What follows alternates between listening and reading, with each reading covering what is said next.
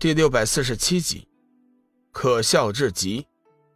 玄心狂笑一声：“臭小子，你不觉得你的话可笑吗？我有上千名全副武装的铁甲魔兵，而且我父亲火魔王很快就会到了，你死定了！我凭什么要向你求饶？你不会是在说胡话吧？”龙宇淡淡一笑：“哼，这可是你自己说的。”那你就等着瞧好了。阿弥陀佛。洪德低声宣了一声佛号，对天罗低声道：“玄心已经失去了一次活命的机会。”是啊，可怜的孩子。天罗也是深有感触。杀！快点杀了这臭小子！谁砍了他的头，本少爷重重有赏。玄心仿佛是疯了一般。在那儿大喊大叫：“杀杀杀杀杀！”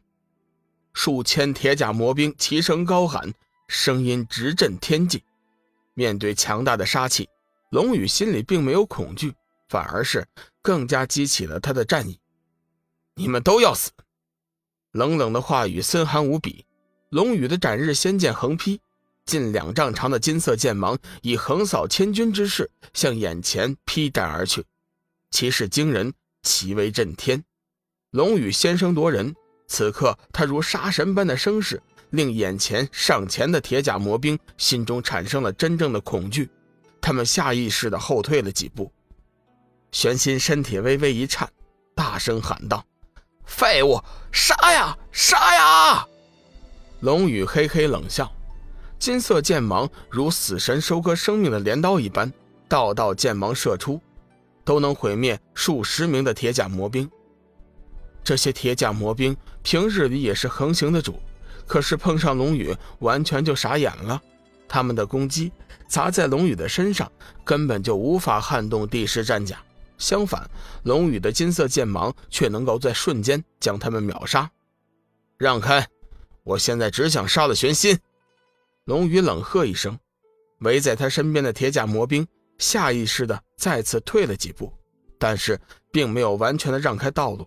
毕竟在他们的心中，火魔王的可怕可是远远大于龙宇。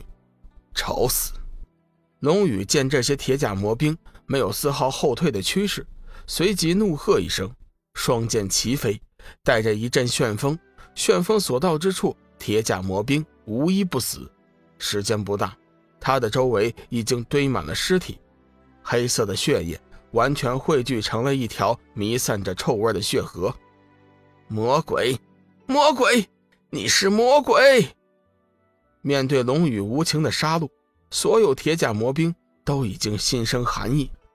虽然迫于火魔王的威势，并没有溃散，但是此时此刻，已经没有一个铁甲魔兵再次出手攻击。他们很清楚，自己的攻击对于龙宇来说根本就没有多大作用。攻击只能导致死亡。龙宇狂笑一声，身体腾空而起，横空飞出五丈的距离，越过铁甲魔兵，身影如电，带起了一阵破空呼啸之声，冲着玄心杀了过去。玄心此刻连肠子都后悔青了，早知道这样，还不如先前求饶呢。可是他哪里又知道，上千名铁甲魔兵居然还不是龙宇的对手啊！受死吧！狂傲冰冷的话语宛如地狱来生，现场每一位围攻的散魔都感受到了一丝寒意，玄心更是首当其冲，身体不住的颤抖，连逃跑的力气都已经没了。父亲，救我呀！玄心的心中恐惧至极，急忙大喊：“火魔王救命！”眼看玄心就要死于龙宇的剑下，突然一道红色的身影飞速而至。架住了龙宇的剑势，同时将玄心带了出去。火魔王，哼，你终于出现了！龙宇冲着那道红色身影道：“不错，本座正是火魔王。”火魔王现身之后，将昏死过去的玄心交给了四大侍卫看管，自己则是重新悬浮于半空，冷冷的看着龙宇：“龙公子。”本座事先声明，我来此并不是找你报复打架的，我希望这件事情到此为止。火魔王身材魁梧高大，一身红色战甲，其上环绕着一层炽热的火焰，煞是拉风。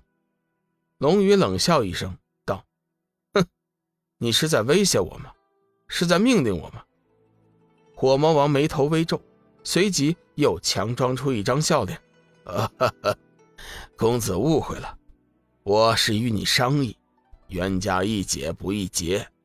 玄心冒犯了你。”但是你也杀了我的坐骑，算起来也该是持平了。希望你能留给我一个面子，日后若是有用得着我的地方，你尽管开口。